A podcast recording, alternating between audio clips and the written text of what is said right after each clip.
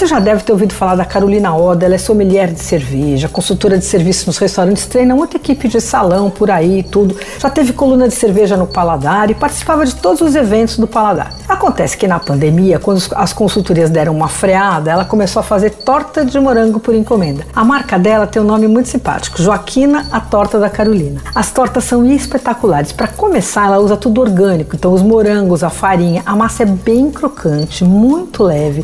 Os morangos são lindos, todos meio do mesmo tamanho, assim maduros.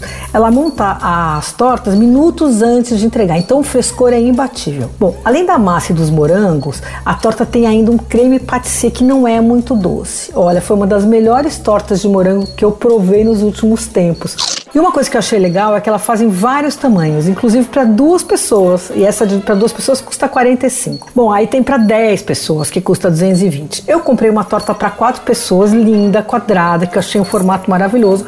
Custou 70 reais. Mas olha, me arrependi assim que eu abri a caixa e senti aquele perfume. Parece que a torta se mantém bem no dia seguinte, viu? Mas eu não posso dizer porque a minha acabou no mesmo dia.